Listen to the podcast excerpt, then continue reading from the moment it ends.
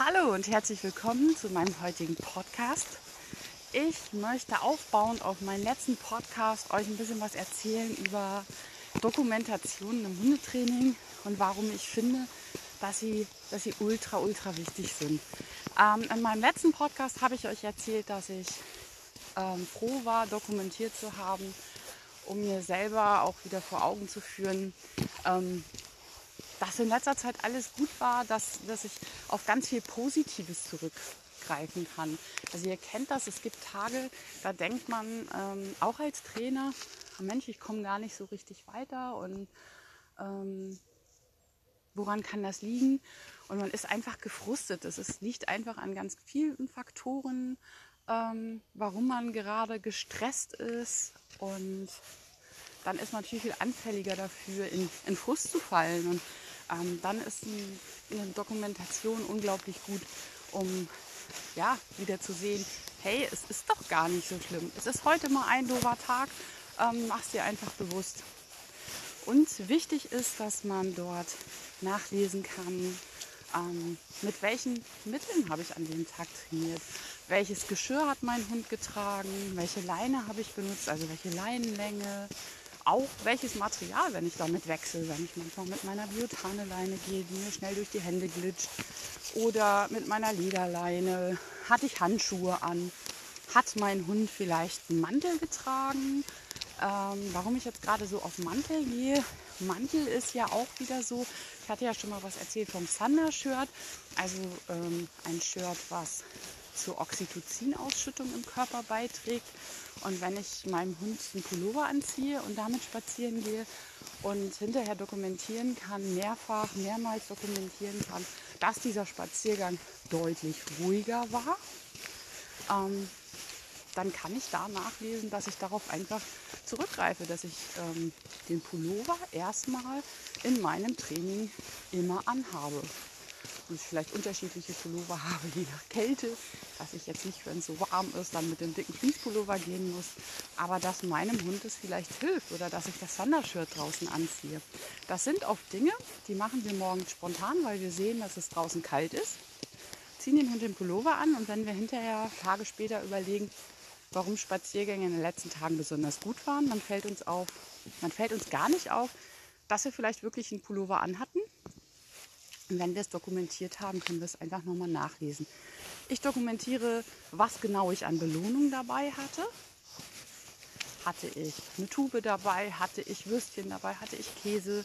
Hatte ich vielleicht an dem Tag schnödes Trockenfutter dabei? Ich dokumentiere, habe ich unterwegs was gemacht oder sind wir einfach mal ganz entspannt? Also einfach mal, es passiert eigentlich immer etwas, besonders für den Hund. Ähm, aber ob wir besondere Aktivitäten gemacht haben, dass wir irgendwas mitgenommen haben, was normalerweise nicht in unserer Gassi-Tasche dabei ist, all das dokumentiere ich, um für mich so ein bisschen das momentane ideale Training zu finden für meinen Hund, wie, wie ich die Trainingsatmosphäre am besten für ihn gestalten kann. Und auch gehört in dieses Tagebuch, dass ich immer mal wieder ähm, mir notiere, welche Belohnungen kommen im Moment am besten an, womit kann ich mit meinem Hund belohnen, welche Verhaltensweisen zeigt mein Hund natürlich auf dem Spaziergang. Also buddelt er viel, scannt er viel. Ähm, all das fange ich an zu dokumentieren, um es in meine Belohnung mit einzubauen, indem ich wirklich sagen kann, schau oder guck als Belohnung. Du darfst jetzt mal in diesen Wald einfach reinschauen. Ähm, wenn du da ruhig stehst und einfach mal schaust, dann finde ich das super. Und es hält auch ein Hund, wenn ich es unter Signal stelle, auch so ein bisschen von dem, ich knall da in den Wald und ich bin so kopflos. Wenn ich ihn mit einem Signal, was wir trainiert haben, was ich immer wiederhole, wenn der Hund das Verhalten zeigt, dann führt es auch dazu, dass es viel, viel abgemilderter ist. Früher ist Curie in den Wald gesprungen und war völlig von Sinn, wenn ich jetzt beim Sprung in den Wald sage, und jetzt guckst du einfach mal gucken. Ne? Dann nimmt sie sich zurück, bleibt da stehen, lässt den Wald ganz, ganz anders auf sich wirken. Also ich möchte euch aufrufen, das einfach mal zu probieren. Notiert euch euer Training und macht euch frei davon, dass es immer wahnsinnig viel sein muss und dass ihr ein besonders teures Buch haben müsst. Jeder ist da völlig anders gestrickt. Ich selber habe aktuell eine, eine ganz normale Tagebuch-App auf meinem Handy. Und meistens mache ich es, wenn ich mich ins Auto setze nach dem Training, schreibe ich ganz kurz und knapp ein, was hat meine Hündin getragen, hatte sie einen Pullover an, welche Belohnung haben wir dabei, was wurde gemacht auf dem Spaziergang und wie würde ich den Spaziergang bewerten.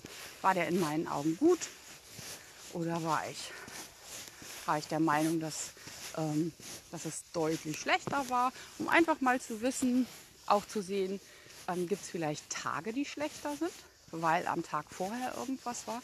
All das kann ich erkennen, wenn ich Trainingstagebuch führe. Ja, und ich wünsche euch viel Spaß beim Trainingstagebuch führen und wir hören uns. Bis dahin, ciao.